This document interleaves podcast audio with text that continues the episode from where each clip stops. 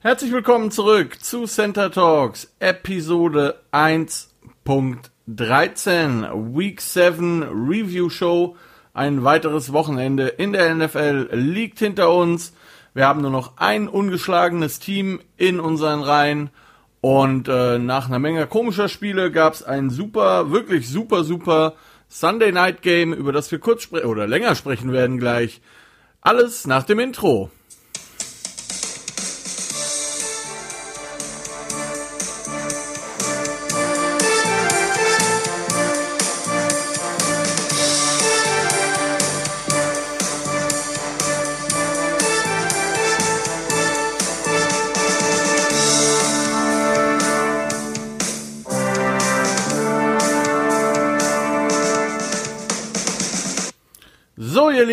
Ist Dienstag, der 27.10.2020. Äh, herzlich willkommen nochmal bei Center Talks. Ich hoffe, es geht euch allen gut, immer noch.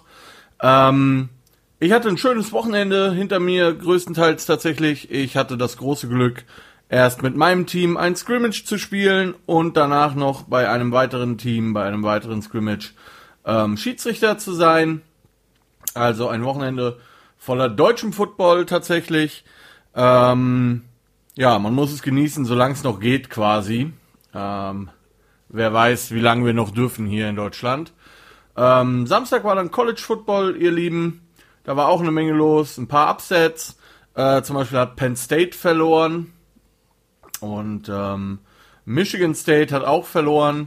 Da war also eine Menge los. Und dann war natürlich Sonntag beziehungsweise Donnerstag schon angefangen mit den Giants.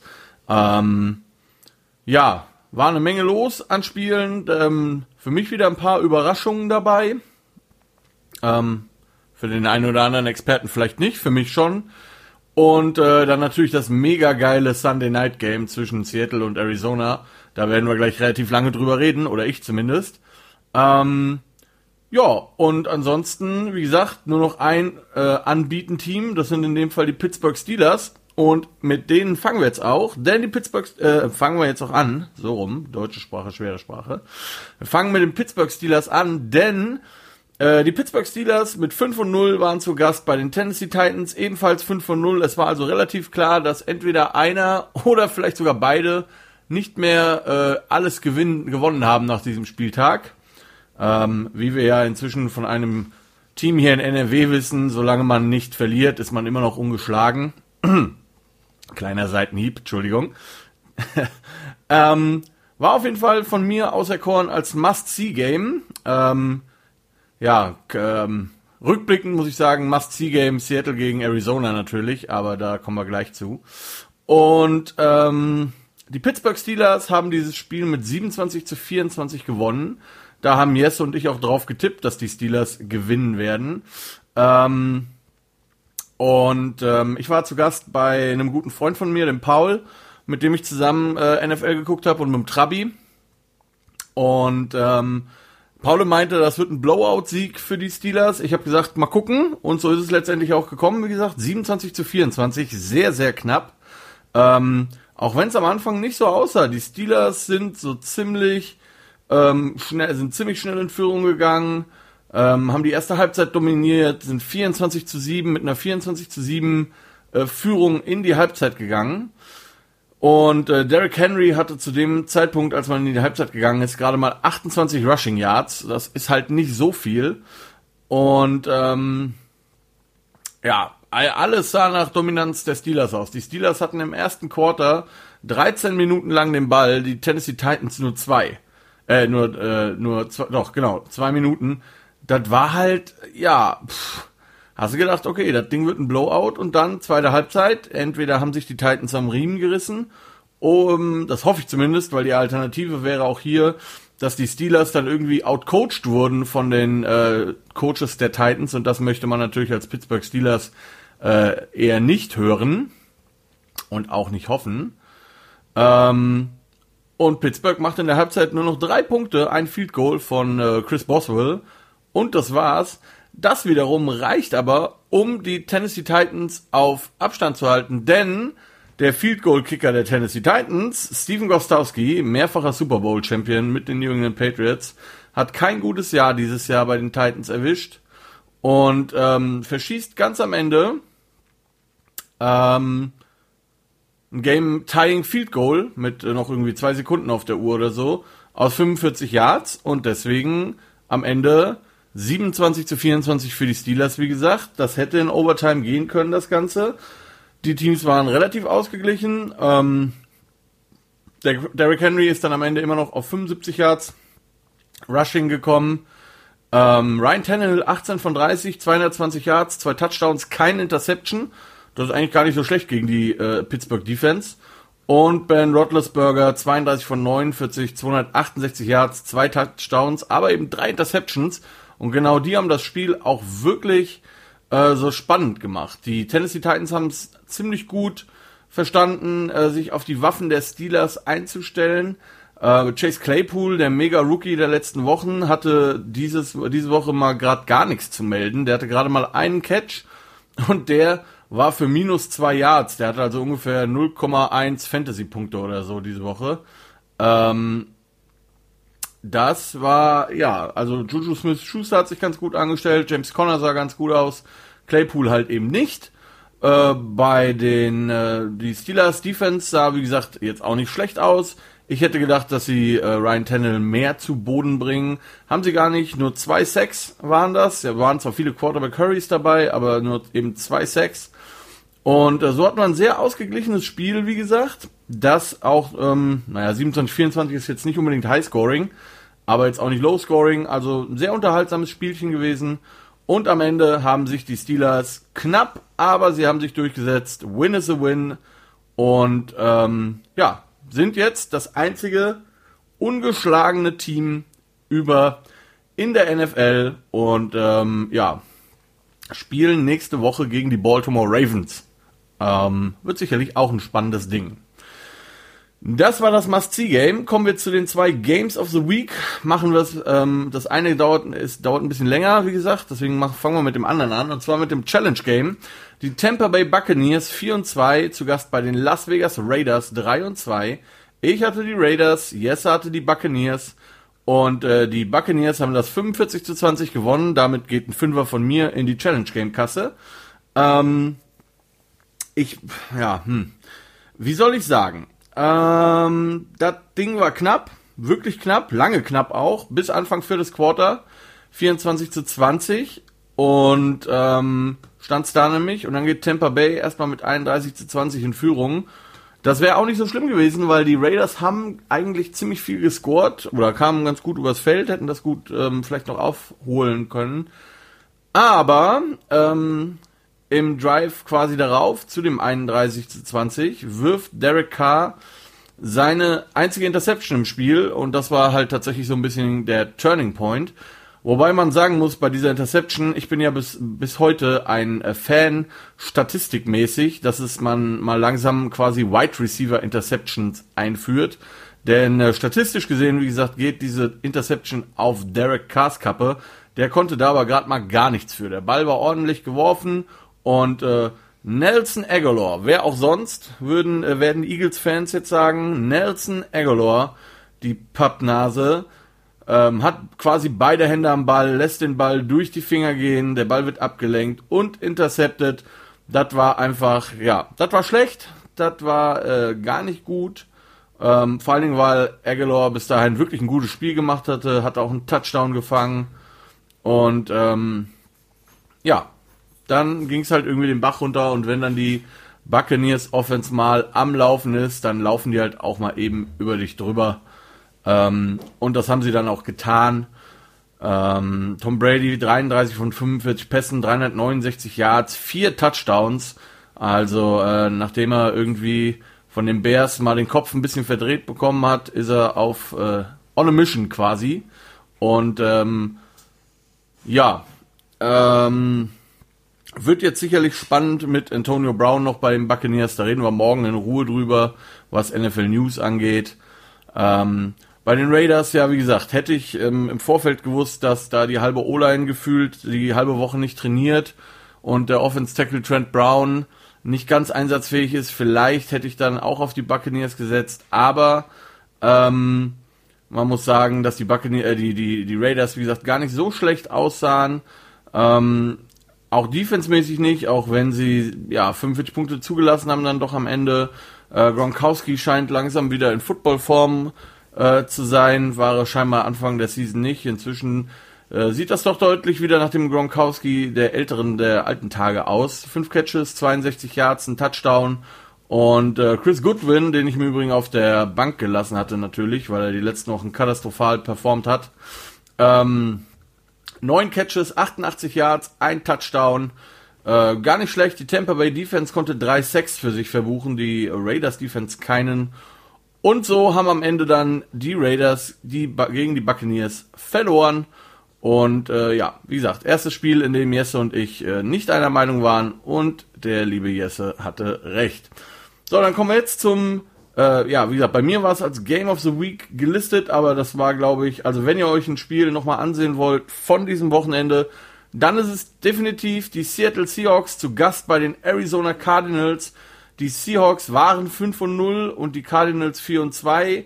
Jetzt sind die Cardinals 5 und 2 und die Seahawks 5 und 1. Ähm, haben jetzt noch nicht beide geti äh, falsch getippt. Wir hatten beide auf Seattle getippt. Und äh, das Spiel ist aber 34 zu 37 für die Arizona Cardinals in Overtime ähm, ausgegangen. Und in dem Spiel war wirklich einiges los. Wie gesagt, ich äh, werde es euch jetzt so ein bisschen erzählen, aber ich kann euch nur empfehlen, euch das Ding absolut nochmal anzugucken, wenigstens in der 40-Minuten-Version, äh, denn da war so viel los und es war wirklich ein sehr, sehr gutes Spiel. Man kann es nur empfehlen. Das ganze Ding war ähm, zweimal eigentlich, muss man sagen, out of reach für die Arizona Cardinals und zweimal sind sie zurückgekommen. Äh, zweimal ein 10-Punkte-Lead für die Seattle Seahawks, einmal nämlich zur Halbzeit mit ähm, 24 zu 14 und einmal irgendwie drei Minuten Verschluss mit äh, 34 zu äh, 24 und beides Mal kommen die Cardinals zurück. Ähm, der Hammer, ihr habt vielleicht äh, das Video gesehen. Ähm, also, entschuldigt, wenn ich jetzt nicht ganz so immer so chronologisch bin, aber in dem Spiel war wirklich so viel los. Da muss man echt ein bisschen äh, überlegen, was da jetzt irgendwie. In der ersten, im ersten Quarter wirft Russell Wilson Interception zu Buda Baker, der insgesamt mal wieder äh, ein mega Spiel hatte. Insgesamt 12,5 Tackles, äh, davon einer für Loss und eine Interception. Ähm, und eben diese Interception trägt Buda Baker zurück und es sieht schon so aus, als würde er scoren. Und man sieht so aus dem Augenwinkel DK Metcalf anrennen, der da fast die beste Aktion des ganzen Spiels für, für sich hat. Der nämlich den guten Buda Baker irgendwie über 40 Yards noch einholt. Ich habe leider nicht die Next Gen Stats nachgeguckt, aber er war ziemlich schnell, holt Buda Baker noch ein und tackelt ihn. Ähm, das war ein mega Ding. Und ähm, ja, wie das bei so einem 34 zu 37 ist, könnt ihr euch vorstellen, äh, beide Teams mit offenem Visier. Das heißt nicht, dass sie keine Defense gespielt haben, aber die Offenses waren einfach mega gut unterwegs. Kyler Murray 33 von 48, 360 Yards, drei Touchdowns, ein Interception und ein Rushing Touchdown. Ja, man muss einfach sagen, ähm, deswegen, das hatte ich ja gesagt, wenn er wieder nur 9 von 24 Pässen anbringt, dann wird das eher nix. Aber das war äh, hier, wie ihr gehört habt, deutlich besser. Russell, Russell Wilson mit einer ähnlichen Statistik, allerdings ähm, Ticken schlechter, 333, äh, langsam, 33 von 50 Pässen angebracht, 388 Yards, ebenfalls drei Touchdowns, aber eben drei Interception. Und äh, eine davon hat Buda Baker gefangen, eine davon hat Isaiah Simmons gefangen und das war dann am Ende auch die Spiele entscheidende, da kommen wir gleich zu. Ich möchte nur ähm, kurz noch zu Isaiah Simmons sagen, dass mir das wirklich in der Seele wehtut. Also ich sehe dem gern beim Spielen zu. Das Problem ist, wenn ich als Giants-Fan daran denke, dass man Isaiah Simmons hätte draften können und stattdessen diesen unfähigen Offense-Tackle Andrew Thomas gedraftet hat, dann stellen sich bei mir echt alle Haare auf. Äh, Simmons macht, ähm, hat zwar auch ähm, wie soll ich sagen, lernt on the job, aber macht einen wirklich guten Job, finde ich, als Rookie. Und äh, zu Andrew Thomas werden wir gleich noch kommen, wenn wir zum Giants-Spiel kommen. Ja, äh, sehr, sehr, sehr, sehr, sehr, sehr, sehr, sehr ärgerlich. Sehr ärgerlich. Ja, ähm, dazu aber gleich mehr. Wie gesagt, das Spiel geht mit äh, 24 zu, ähm, oder mit 27, 27 zu 17 oder 24 zu, zu, zu 10, irgendwie sowas gehen die in die Halbzeit und ähm, kommen raus und im ersten Drive von Arizona macht Seattle fast einen Safety, tackle nämlich fast äh, Kyler Murray in der Endzone. Schaffen es aber doch nicht, der windet sich da irgendwie raus, der geht weiter, holt ein paar Yards und am Ende dieses Drives steht ein Touchdown für die Arizona Cardinals. Das war vergebene Chance Nummer eins von den Seahawks. Ich glaube, wenn sie da den Safety geschafft hätten, dann den Ball bekommen hätten und vielleicht nochmal irgendwie gescored hätten, sei es ein Field Goal oder vielleicht sogar ein Touchdown, ähm, dann wäre es schon echt schwierig geworden für die Cardinals. Aber so kommen sie ran ähm, und ähm, ja, beide Teams machen Punkte. Äh, dreieinhalb Minuten vor Ende führen die Seahawks dann mit äh, zehn Punkten, wie gesagt, 34 zu 24. Ja, und dann war im Prinzip klar für die Cardinals, sie brauchen zehn Punkte, um irgendwie in Overtime zu kommen. Und äh, sie schaffen einen Drive, kommen in Field Goal Range und entscheiden sich, das Field Goal zu schießen. Ist ja wie gesagt eh egal, in welcher Reihenfolge man das schießt. Alles gut. Sie schießen das Field Goal, es fliegen zwei gelbe Flaggen, der Schiedsrichter kommt und sagt, wir haben zwei Fouls, beide übrigens gegen die Defense. Zum einen irgendein 5-Yard-Foul, ich habe schon wieder vergessen, und ein persönliches Foul, 15 Yards.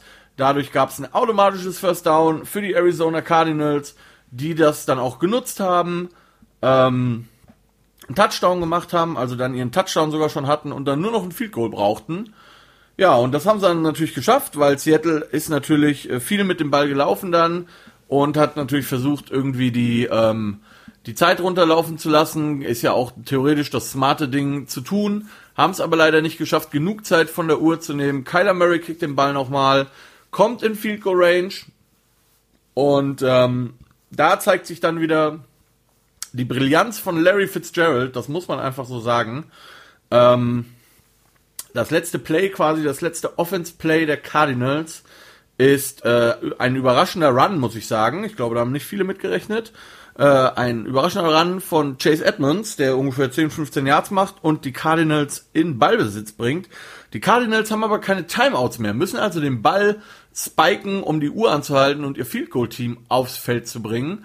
Und äh, Edmonds läuft links lang, ähm, wird zu Boden gebracht und Larry Fitzgerald ist es dann, der Veteran, der äh, ganz schnell den Ball an sich bringt, den zum Schiedsrichter bringt, äh, in, im Vollsprint und nur deshalb schaffen es die Cardinals überhaupt noch, den Ball zu spiken mit drei Sekunden Restzeit auf der Uhr. Und ein Zane Gonzalez Field Goal ähm, bringt uns zum 34 zu 34 und ähm, Overtime. Ja, also wie gesagt, ähm, Larry Fitzgerald, absolutes Heads-Up-Play, wenn der Mann nicht in die Hall of Fame kommt, das erste Mal, wenn er verfügbar ist, dann ist das echt ein äh, Verbrechen gegen die Menschlichkeit. Super Typ, insgesamt acht Catches ähm, im ganzen Spiel, was also auch seinen Streak mit wenigstens einem Catch pro Spiel am Leben erhält. Und einfach ein mega smarter Spieler und ähm, immer wenn die Cardinals ihn brauchen, dann ist er da. In diesem Drive zum Field Goal hat er auch direkt noch einen längeren Pass gefangen von Kyler Murray.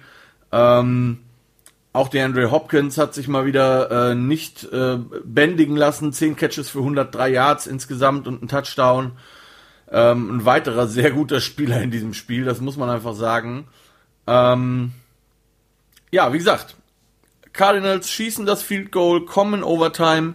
Die Seattle Seahawks kriegen als erstes den Ball in der Overtime und verkacken einfach mal so richtig. Legen mal so ein richtiges Ei in ihrem ersten Drive. Der erste, äh, ähm, der erste, das erste Play ist irgendwie ein Run, ein Pitch, der für minus sechs Yards ist. Im zweiten macht man dann so ungefähr zehn Yards gut, ist dann bei dritter und sechs. Und dann kommt äh, die Stunde des rechten Tackles im negativen Sinne der Seattle Seahawks bei Dritter und Sechs begeht der ersten Fehlstart, weshalb wir dann auf einmal bei Dritter und Elf sind. Ähm, und beim Dritten und Elf zeigen die Cardinals dann zwar sehr viel Pressure, das muss man ihm zugute halten, gehen da aber komplett raus, rushen nur vier Mann und der rechte Tackle lässt seinen Gegenspieler, den er, ja, den vierten Rusher, lässt er halt einfach komplett ungeblockt durch. Der sackt äh, Russell Wilson und deswegen müssen die Seahawks den Ball abgeben, panten den Ball. und dann wird's für Cardinals-Fans sicherlich nicht besser. Also ich glaube, ich, ich habe kurz mit Jesse vorhin telefoniert, der ist wahrscheinlich tausend Tode, Tode daheim gestorben. Die Cardinals kriegen den Ball und es ist klar, ein Field Goal gewinnt dieses Spiel.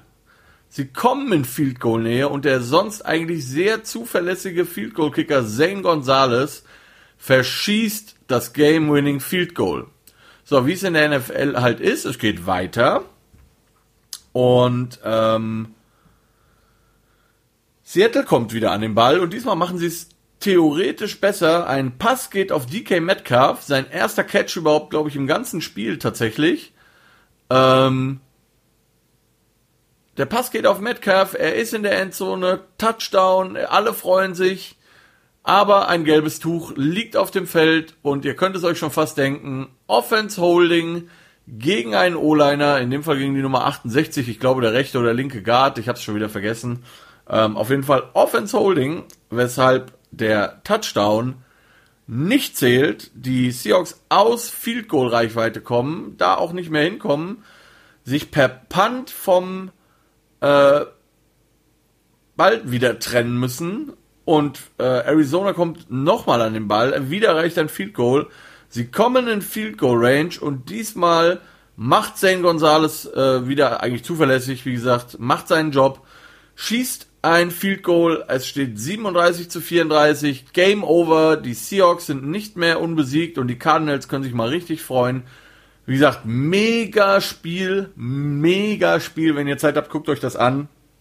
Lohnt sich zu 100% volle Kanne ähm, angucken. Sondern wenn ihr euch jetzt fragt, wie haben die Seattle Seahawks 34 Punkte gemacht, wenn ich gerade gesagt habe, DK Metcalf nur einen Catch, ähm, ein anderer Spieler war mega unterwegs und der ist trotz der all toll der Sachen, trotz äh, Larry Fitzgeralds mega schlauen Play und trotz äh, Buda Bakers äh, 12,5 Tackles und trotz Hopkins 103 Yards gab es einen Spieler, der für mich alle überstrahlt hat in diesem Spiel und das ist Tyler Lockett, der ja die letzten Wochen so ein bisschen ähm, nicht so gut aussah, weil er einfach irgendwie, ja, ich weiß nicht, entweder war er verletzt oder er hat einfach wenig Targets bekommen.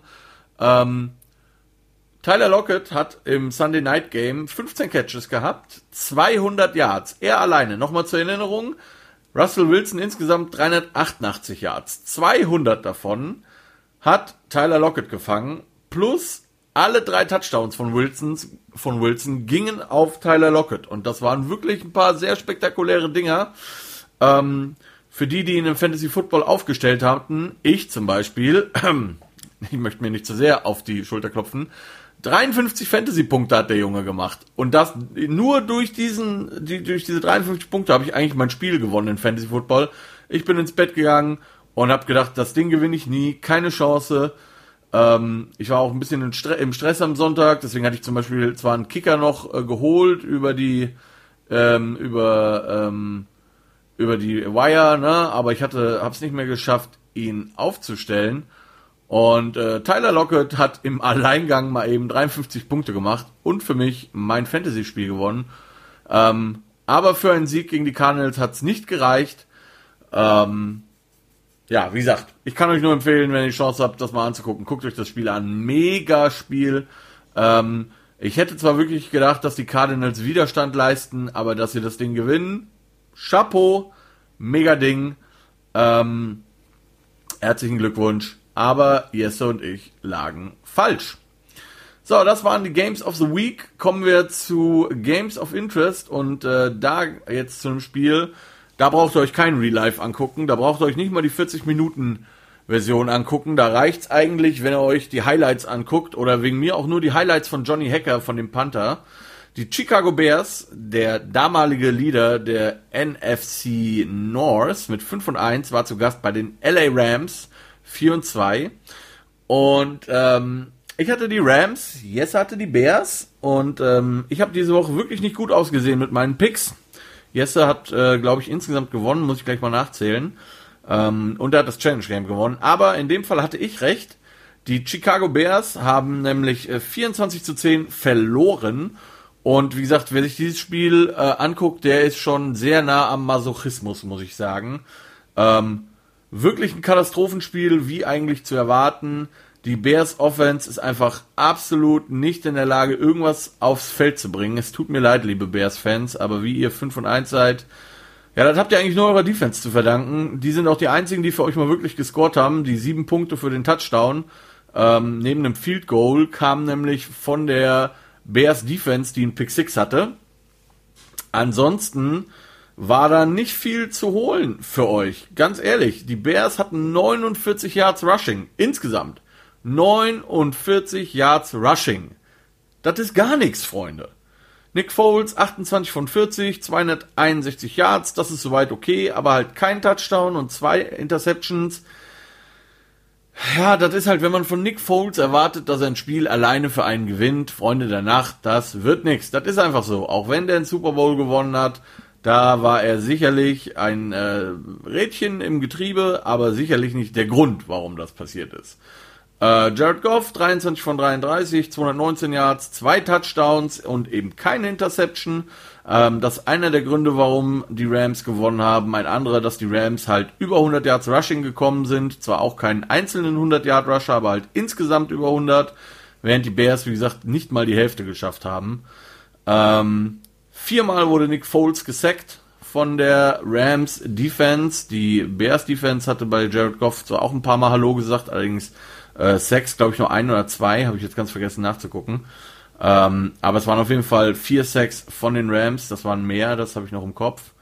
Ähm, und wie so häufig, und das, man kann es gar nicht oft genug predigen, wie gesagt, dieses Spiel für die Rams haben auch die Special Teams gewonnen. Und da vor allen Dingen das Punt-Team rund um Johnny Hacker, die ähm, fünf Punts hatten, und äh, fünfmal, das wir sehr gut gemacht haben. Zweimal war der Punt innerhalb der fünf, also innerhalb der Goal-Line und der fünf Yard Line von den Bears. Also die haben richtig gutes Field Position Football gespielt. Und äh, da, ja, ich bleib dabei. Trainiert Special Teams, Freunde. Trainiert sie, sie sind wichtig, auch wenn es Menschen gibt, die das anzweifeln. Gut, äh, nächstes Spiel. Kansas City Chiefs 5 und 1, zu Gast bei den Denver Broncos 2 und 3. Und äh, das haben die Chiefs mal ganz locker mit 43 zu 16 für sich entschieden, hatten Jesse und ich auch jeweils gechippt, dass die Chiefs das gewinnen. Ähm, so viel muss man zu dem Spiel gar nicht erzählen, nur ein kleiner Fun Fact am Rande. Die Kansas City Chiefs hatten gerade mal 286 Yards Offense, die Denver Broncos 411. Ähm, also mal eben 150 Yards mehr Offense und trotzdem 43 zu 16 verlieren. Das muss man auch mal schaffen erstmal. Ähm, Patrick Mahomes auch für seine Verhältnisse ruhiges Spiel, 15 von 23, 200 Yards erworfen und ein Touchdown. Äh, Im vierten Quarter durfte er dann sogar vom Platz. Chad Henney hat übernommen und hat das Ding nach Hause gebracht. Ja, also nicht spektakulär von den Chiefs, aber halt souverän, ne? muss man einfach sagen. Und 43-16 ist auch ziemlich deutlich. Denver hat sich insgesamt vier Turnover geleistet, zwei Interceptions, zwei Fumbles. Da machst du halt einfach nix. Also, ne? also kennst du dir das eiskalt ähm, ausgenutzt. Und äh, bei den Chiefs war Le'Veon Bell das erste Mal aktiv, hatte eins, zwei Carries. Und ähm, ja, man kann nur für die Chiefs hoffen, dass das irgendwie nicht im Desaster endet mit Bell. Aber bisher Sieht's gut aus. Und äh, dann noch der letzte Fun Fact oder kleine Fun Fact zu dem Spiel. Das war das erste Schneegame in diesem Jahr. In Denver gab's schon Schnee. Und ähm, ja, die weißen Chiefs-Trikots auf dem weißen Schnee waren teilweise sehr schwierig anzusehen. Ähm, aber ja, sie haben im Stealth-Modus waren sie, haben gewonnen und ja, freut mich. Für die Chiefs. Defending Super Bowl Champion Chiefs im Übrigen. Kommen wir zu einem Spiel, wo ich schon wieder Unrecht hatte. Die San Francisco 49ers 3 und 3 zu Gast bei den New England Patriots 2 und 3. Und die 49ers haben die äh, Patriots aber mal so richtig verhauen. Also die haben die nicht nur besiegt, die haben die mal richtig vermöbelt. 33 zu 6 für die 49ers ist es am Ende ausgegangen.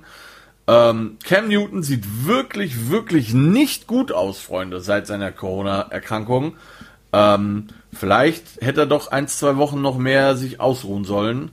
Ähm, 9 von 15 Pässen, 38, äh, 38, so viel, so wenig nicht. 98 Yards, drei Interceptions für Cam Newton. Äh, in der zweiten Halbzeit würde er dann sogar für Jared Stidham gebencht. Der hat aber jetzt auch nicht äh, das Ruder rumreißen können. Ähm, San Francisco scheint sich nach den ganzen Verletzungen so langsam wieder zu finden. Ähm, Garuffalo hat sogar ein, zwei Mal den Ball tief geworfen, das sah gar nicht so schlecht aus. 20 von 25 Pässen angebracht, also drei Viertel, ist jetzt auch nicht so schlecht, 277 Yards. Ähm, aber eben auch kein Touchdown und zwei Interceptions. Also, ähm, liebe 49ers-Fans, ihr seid immer noch nicht über dem Berg und eure Wins sind auch meistens gegen schlechte oder mittelgute Teams bisher gewesen. Da sollte man schon, äh, glaube ich, realistisch bleiben. Aber wie gesagt, in dem Spiel sah es gut aus. Äh, Running Backs war ja ein Ultra-Problem für die 49ers, weil sich auch einige verletzt haben. Ja, und dann kommt halt eben mal Jeff freaking Wilson, den glaube ich so gut wie niemand auf dem Zettel hatte. 17 Carries, 112 Yards, 3 Touchdowns. Ähm, das kann sich mal sehen lassen.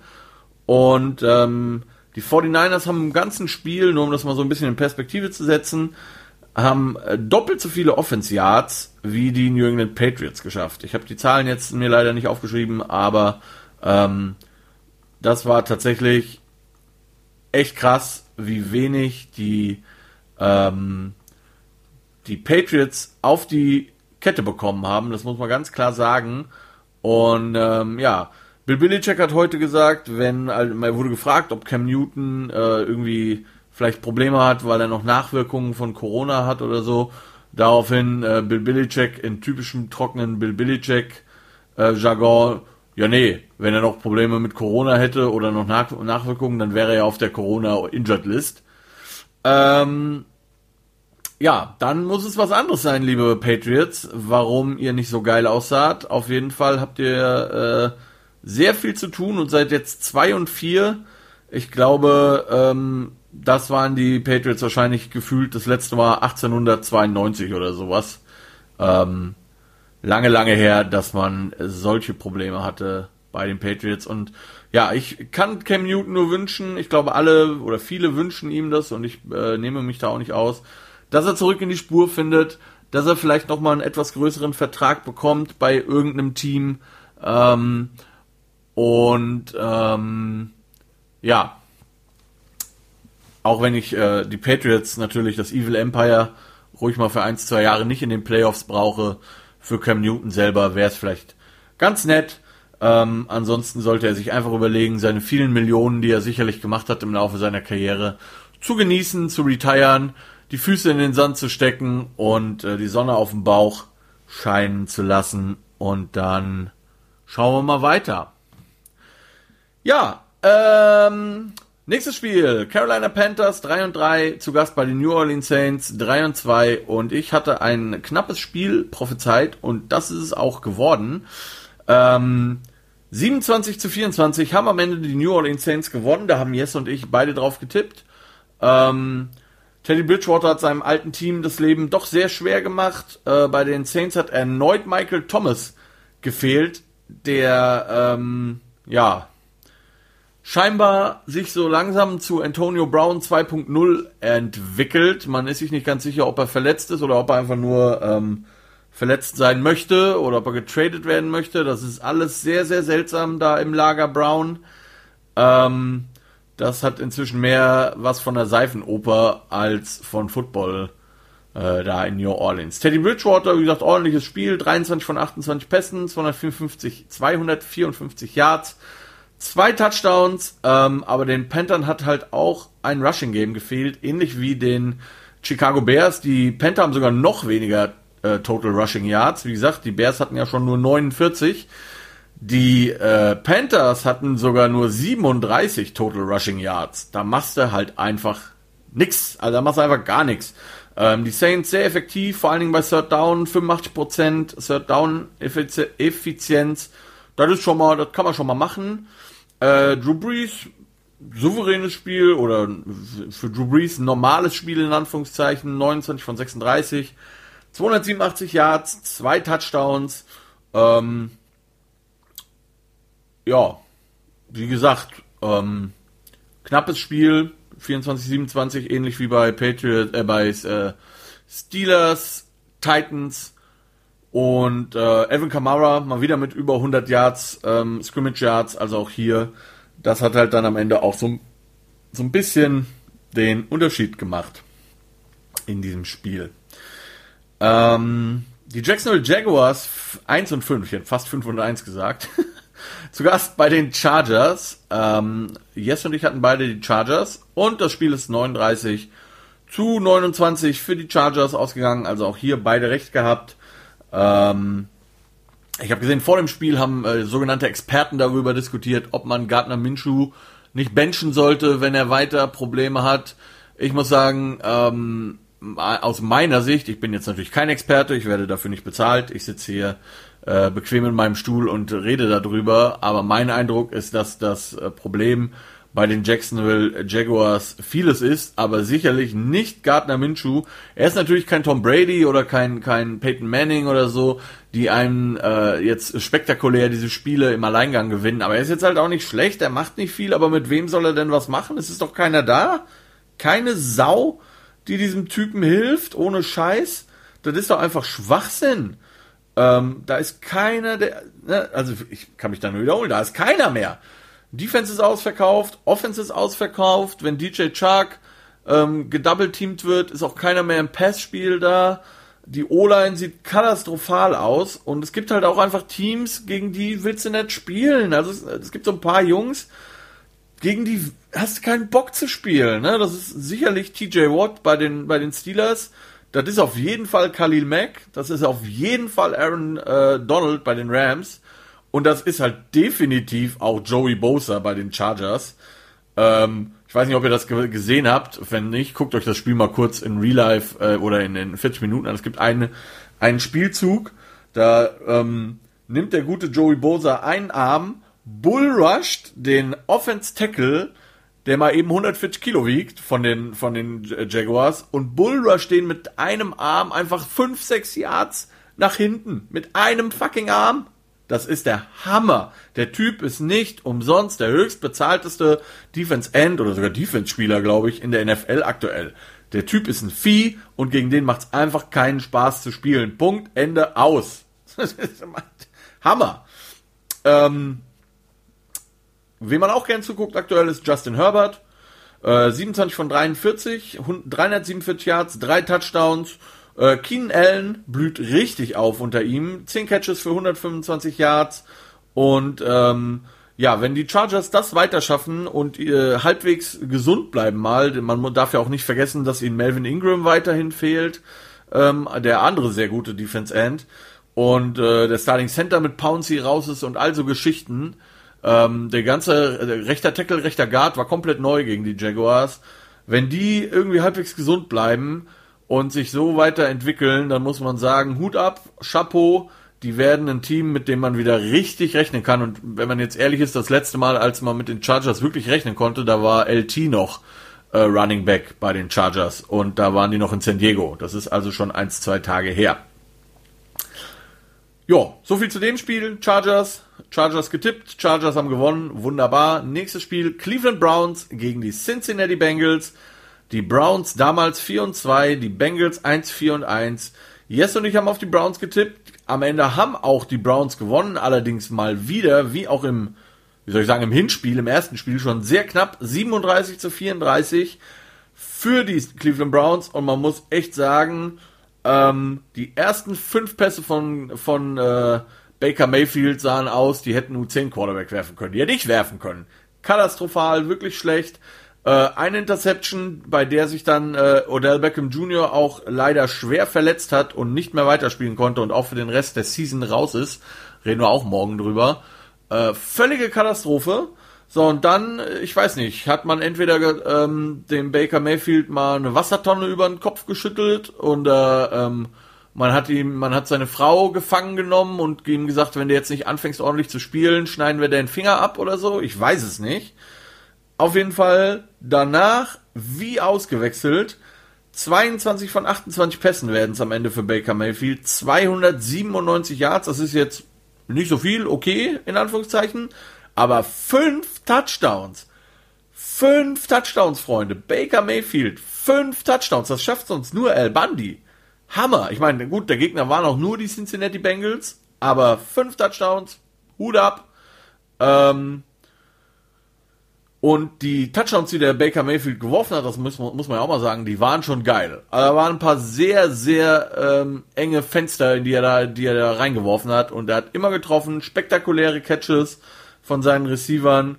Und ähm, ja, die Bengals haben auch immerhin 34 Punkte gemacht und haben gar nicht so viel falsch gemacht, muss man einfach sagen. Ne? Joe Burrow, äh, 25 von 47, 406 Yards, drei Touchdowns, eine Interception, gar nicht so schlecht. Und ähm, die ähm, Bengals führen auch kurz vor Ende, ähm, nämlich 34 zu 30. Und äh, ja, wie gesagt, Baker Mayfield ist einfach aufgewacht und hat sich dangerous gefühlt. Äh, kommt zurück, Touchdown, 55 Sekunden, Touchdown Pass auf äh, Donovan Peoples Jones ähm, von der Universität von Michigan. Und äh, ja, dadurch und nur dadurch gewinnen die Cleveland Browns wie gesagt, die Bengals einfach vielleicht ein Stück zu unerfahren und auch einfach auch noch zu schlecht am Ende des Tages als Team overall. Aber knappes Ding. Aber wie gesagt, Win is a Win. Die Browns ähm, 5 und 2 jetzt. Ja. Kommen wir zum nächsten Spiel. Ähm, auch da gibt es eine Menge zu erzählen. Das sehe ich schon, weil meine Schrift kleiner wird. ähm, die Dallas Cowboys waren zu Gast beim VfB Washington und äh, hier haben wir schon wieder ein Spiel, wo wir auseinanderlagen. Ich hatte die Dallas Cowboys, Jesse hatte Austria Washington und Austria Washington hat das Ding gewonnen. Und zwar ziemlich deutlich, 25 zu 3, um genau zu sein. Und äh, bei den Dallas Cowboys brennt absolut der Baum. Ja, ich sag mal, wenn man gegen ein Team verliert, das nicht mal einen richtigen Namen hat, sondern nur Football-Team heißt. Alter, dann weiß er echt, da hast du Probleme. Ähm, Szene des Spiels sicherlich, ähm, als der Linebacker John Bostic Andy Dalton abschießt. Man kann es gar nicht anders sagen. Ähm, Andy Dalton slidet und der fliegt da rein, Hände angelegt, Carajo, Juche, ähm, trifft Andy Dalton ziemlich hart und wird dazu dafür auch zu Recht ejected der äh, gute John, Bo also nicht so gute John Bostic, um genau zu sein. Andy Dalton war von da unten raus und äh, Quarterback Dan DiNucci, Ben DiNucci kam aufs Feld. Ja, ich habe erst gedacht, die haben irgendwie den Pizzalieferanten aufgestellt, aber es ist tatsächlich der Backup Quarterback gewesen in dem Fall, Ben DiNucci. Ähm, aber Andy Dalton, wie gesagt, raus, Gehirnerschütterung, wird vermutlich auch diese Woche nicht spielen. Und äh, vielleicht sollten die Dallas Cowboys, also vielleicht sollte der Owner Jerry Jones dem General Manager Jerry Jones mal raten, vielleicht in äh, Miami anzurufen und mal nachzufragen, was äh, Ryan Fitzpatrick denn kosten soll. Denn ähm, Andy Dalton sieht nicht ganz so gut aus, wie ich gedacht hätte, dass er aussehen kann in Dallas. Ähm, definitiv schlechter. Ähm, natürlich hat er ja auch nicht so viele Chancen, da jetzt reinzukommen und die, die Concussion wird es jetzt auch nicht besser und einfacher für ihn machen.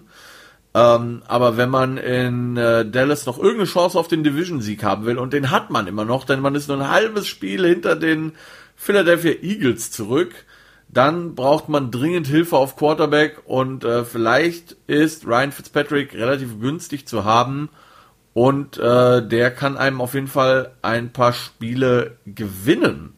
Äh, ich habe auch den Namen Kaepernick gehört, aber ich glaube, das ist bei Dallas, also ich würde mal schätzen, Dallas und äh, New England sind so ziemlich die letzten zwei Teams, die Colin Kaepernick verpflichten werden. Dazu muss man auch sagen, Kaepernick Jahrhunderte nicht mehr in der NFL und bis auf das wirklich eine gute Jahr, wo er im Super Bowl war, ist der Junge halt auch einfach kein guter Quarterback. Es tut, also zumindest aus meiner Sicht. Es tut mir leid. Äh, das hat nichts mit Hautfarbe zu tun, sondern einfach, dass der Junge kein guter Quarterback ist.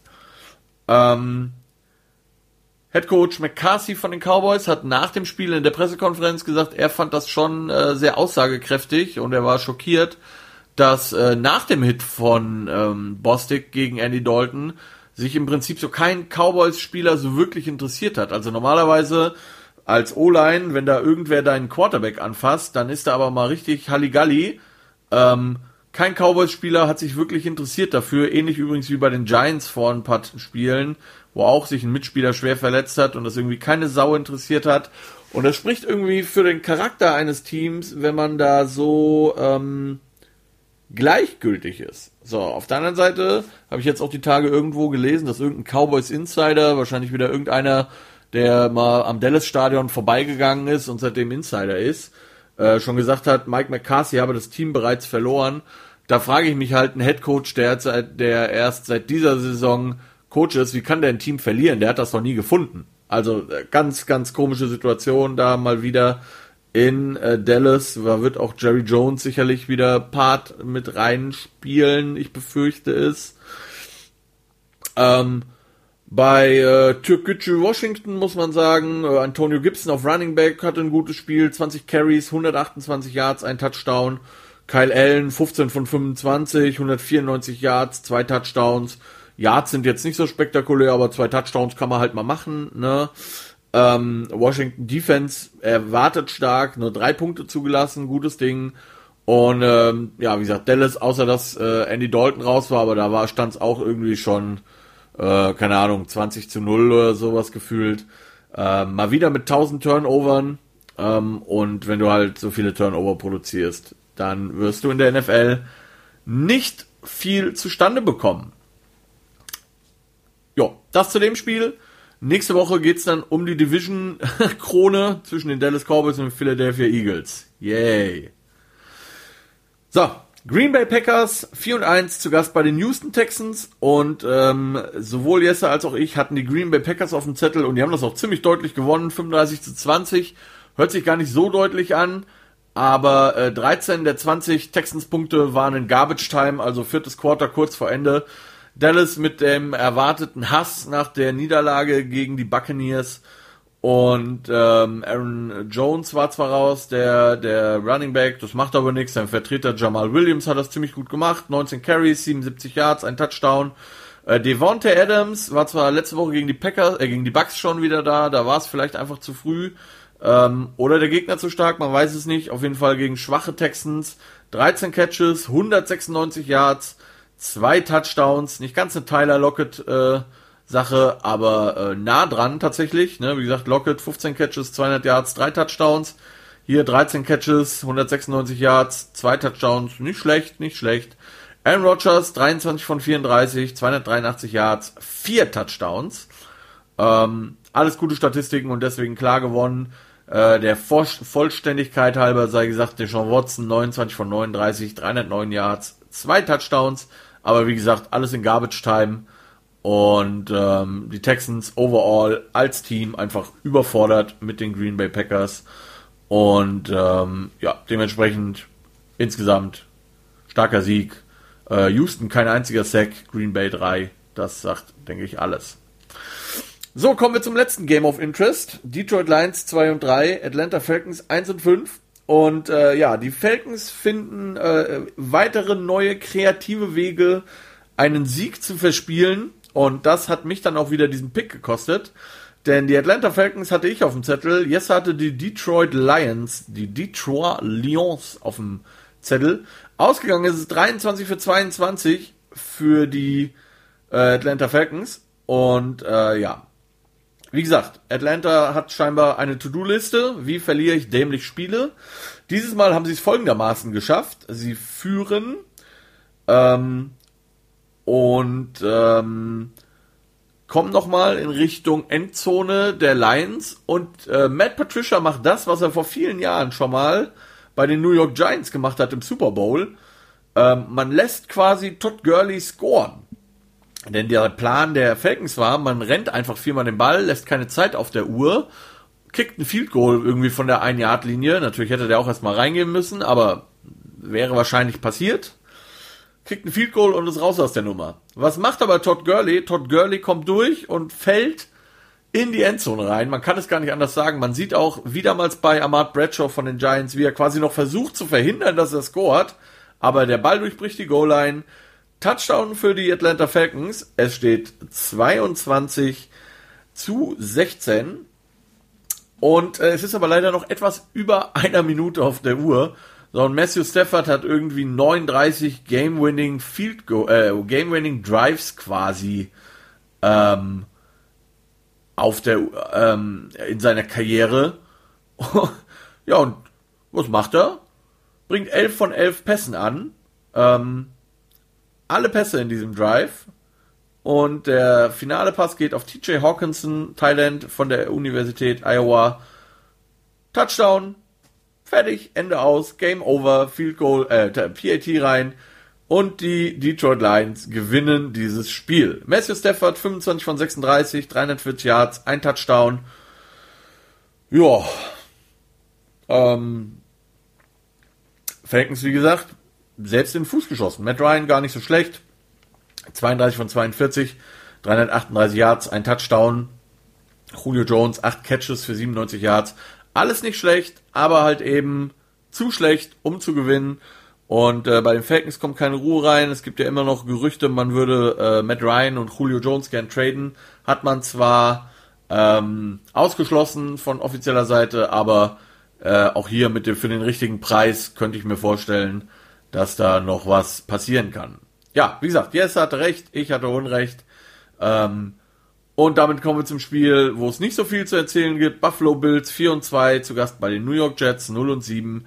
Jess und ich hatten beide die Bills und die Bills haben das auch gemacht, 18 zu 10. Bei weitem nicht so spektakulär, wie sich das, glaube ich, die Bills-Fans erhofft hatten. Ähm, die Jets haben ziemlich schnell 10-0 geführt, da hat man schon mal dumm geguckt. Und ähm, hat dann auch, wie übrigens auch äh, Denver ja letzte Woche, ausschließlich Field Goals geschossen, um überhaupt zu gewinnen. Und hat aber auch mehrere Field Goals verschossen. Also es hätte vielleicht höher ausgehen können. Ähm, vor allen Dingen in der Red Zone hatten die Bills Probleme, ähm, haben keine Touchdowns gemacht, haben sich wie gesagt mit Field Goals begnügen müssen. Josh Allen 30 von 43, 307 Yards, das ist okay, aber halt eben kein Touchdown ähm, und keine Interception, immerhin das.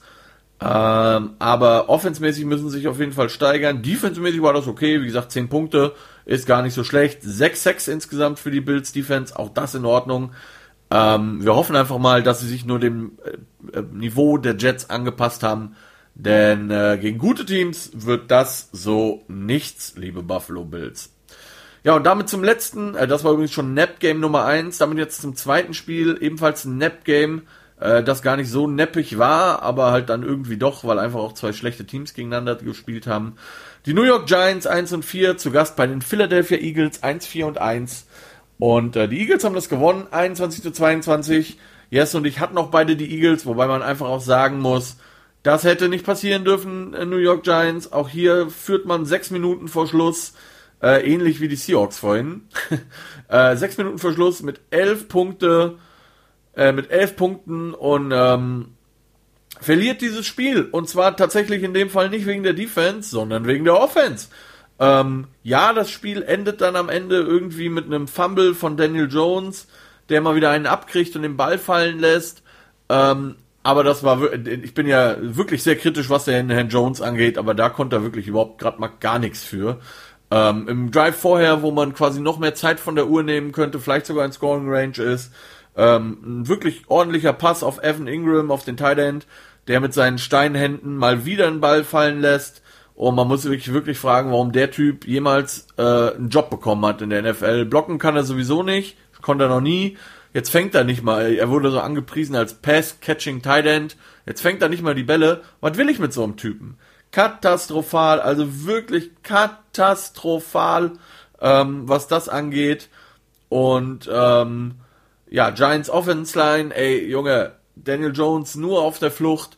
Äh, ich glaube, ein Kondom das äh, permanent, den du dass du mal in eine, in, auf ein Nagelkissen gelegt hast und einmal runtergedrückt hast, bietet mehr Schutz als die Giants O-Line. Katastrophal, wirklich katastrophal, vor allen Dingen Andrew Thomas auf Tackle. Ähm, ich sag mal in Woche 1 und 2 gegen die, gegen die Steelers und gegen die, gegen die Bears hat man ihm ja noch so Benefit of a Doubt gegeben, quasi, dass man gesagt hat, na gut, da hat er gute Gegenspieler, ähm, gegen die er sich irgendwie anstrengen muss, gegen die man vielleicht jetzt auch mal schlecht aussehen kann mit Khalil Mack und TJ Ward. Ja, aber gegen die Philadelphia Eagles ein wirklich schlechtes Team. Äh, katastrophal, wirklich katastrophal. Und man kann sich nur fragen, wieso man diesen Typen gedraftet hat. Der General Manager sollte langsam mal äh, gefeuert werden, David Gettleman. Ähm, ja, also nochmal, die Interior sieht gar nicht so schlimm aus bei den Giants. Es ist okay mit Hernandez, Gates und äh, Zettler. Ähm, Ja, aber also beide Tackles wirklich, wirklich schlecht. Äh, Fleming ist da noch, von denen hat man von den Cowboys geholt. Ich meine, was erwartet man da auch? Und ähm, ja, nach dem Spiel, nach der Niederlage haben die Giants dann übrigens direkt mal ihren besten Pass-Rusher Marcus Golden zu den Arizona Cardinals zurückgetradet. Ähm, viel zu billig auch. Ich glaube, ein Sechstrunden-Pick oder Fünftrunden-Pick, viel zu billig. Und ich glaube, ich könnte mir vorstellen, dass bei den Giants jetzt so langsam der Ausverkauf losgeht, auch wenn sie es ähm, ähm, ähm, die also äh, ab, ablehnen. Aber ähm, da sind bestimmt noch einige Spieler auf dem Trading-Block. Äh, Settler, wie gesagt, der rechte Guard könnte noch weggehen. Ähm, Peppers auf Safety wäre noch jemand, den sicherlich viele Teams gerne hätten. Äh, ich weiß, also als Giants-Fan mal wieder sehr, sehr schwierig. Und ähm, ja, insgesamt, wie gesagt, die Defense mit einer soliden Leistung von den Giants, aber äh, die Offense mal wieder katastrophal, vor allen Dingen die O-Line ähm, im Passblock. Äh, ja, also wirklich furchtbar.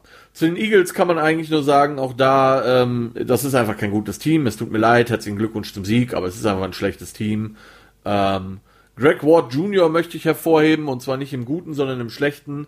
Richtiger Schauspieler, der Wide Receiver, hat mehrere ähm, Rudelbildungen initiiert, hat Spielern gegen den Helm gehauen, kriegt dann am Ende mal einen auf die Fresse, ähm, reagiert dann wie so ein Fußballspieler, Riesenschauspieler, kriegt dann auch noch die Flagge geschenkt von den Referees.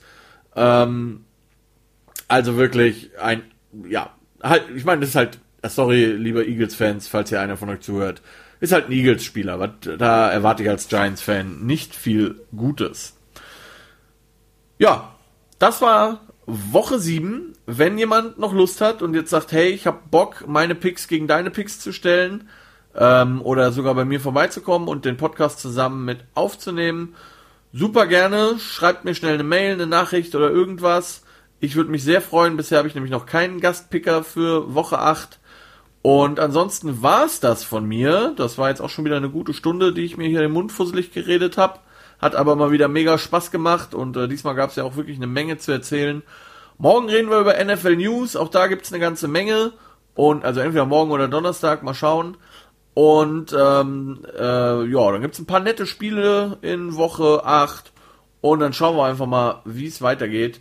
Tausend Dank fürs Zuhören, ihr Lieben. Ich kann wie üblich nur sagen, bleibt gesund, lasst es euch gut gehen und wir hören uns die Tage wieder. Das war Center Talks. Dankeschön, schönen Abend.